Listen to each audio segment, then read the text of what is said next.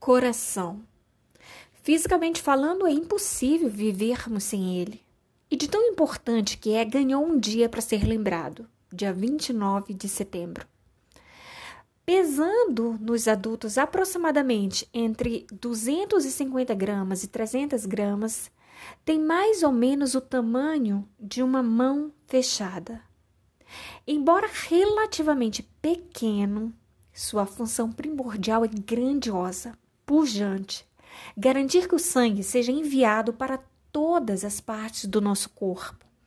O coração é uma espécie de bomba que impulsiona mais de 70 mil litros de sangue por dia para que circule por todo o organismo, permitindo dessa forma que nossas células recebam, por exemplo, nutrientes e oxigênio.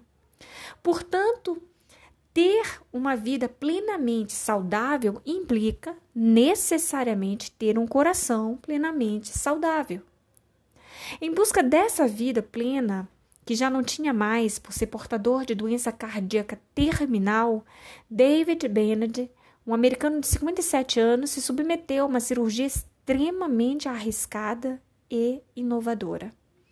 Ele foi a primeira, primeira pessoa do mundo a receber um transplante de coração geneticamente modificado de um porco.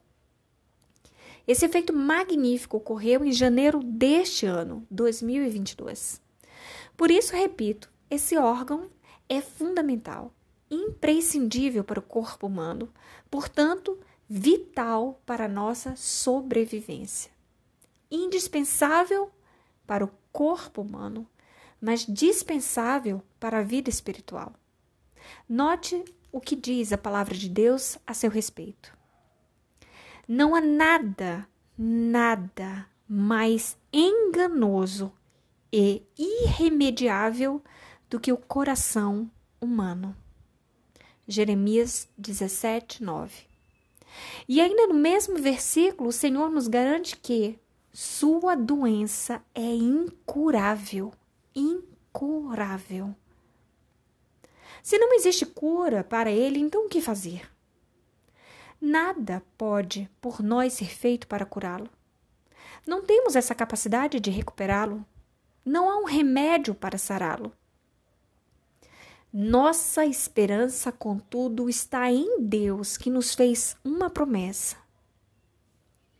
Tirarei de vós o coração de pedra, tirarei de vós o coração de pedra, e vos abençoarei com um coração de carne. Ezequiel, capítulo 36, versículo 26 ao 27.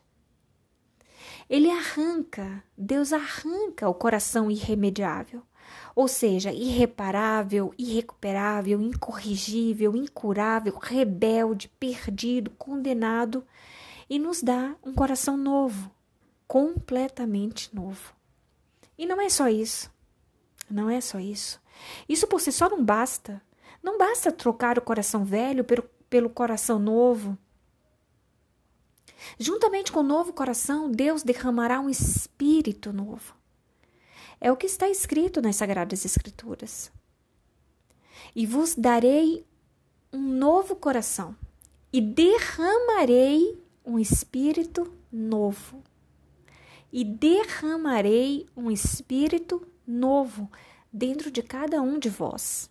Ezequiel capítulo 36, versículo 26 e Ezequiel capítulo 11, versículo 19. O transplante celestial é necessário porque porque do coração saem os maus pensamentos, os homicídios, os adultérios, as imoralidades sexuais, os roubos, os falsos testemunhos e as calúnias. Você pode conferir isso no livro de Mateus, capítulo 15, versículo 19. Além dele ser desesperadamente corrupto, enganador, falso, ardiloso, perverso, mau, portanto, nada, nada confiável. Razão pela qual não devemos confiar no coração. Provérbios 28, 26 assim nos assegura. Não devemos subestimar ou fazer pouco caso do velho coração, porque ele nos enganará por causa da sua natureza, por causa da sua essência. Se não vigiarmos, ele nos dominará, assim como dominou o querubim ungido. Confira no livro de Ezequiel, capítulo 28, versículo 17 ao 18, que assim descreve: Seu coração tornou-se orgulhoso. Seu coração tornou-se orgulhoso por causa da sua beleza. Dá para esperar uma vida feliz com um coração que nos leva a fazer tudo que não presta? Dá para esperar uma vida feliz com um coração que nos leva a fazer tudo que não presta? Não. Não, não, mil vezes não. Daí a necessidade do transplante, onde Deus nos concederá um coração puro. Salmo 51, 10. Acontece que Deus não fará o transplante do nosso coração sem que nós, os pacientes, o autorizemos. Não fará o transplante sem que haja nosso consentimento. Não fará o transplante sem que haja nossa participação. Exatamente por isso, ele educadamente nos pede o coração. Por quanto está escrito: Dá-me, filho meu, o teu coração. Ele nos pede: Dá-me, filho meu, o teu coração. Provérbios 23, 26. Só um novo coração é capaz de funcionar segundo a vontade de Deus.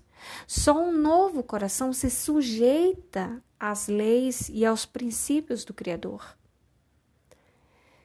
No mais, espero que decidas entregar seu coração a Deus, para que não te sucedas o que sucedeu a Israel quando o próprio Senhor assim disse.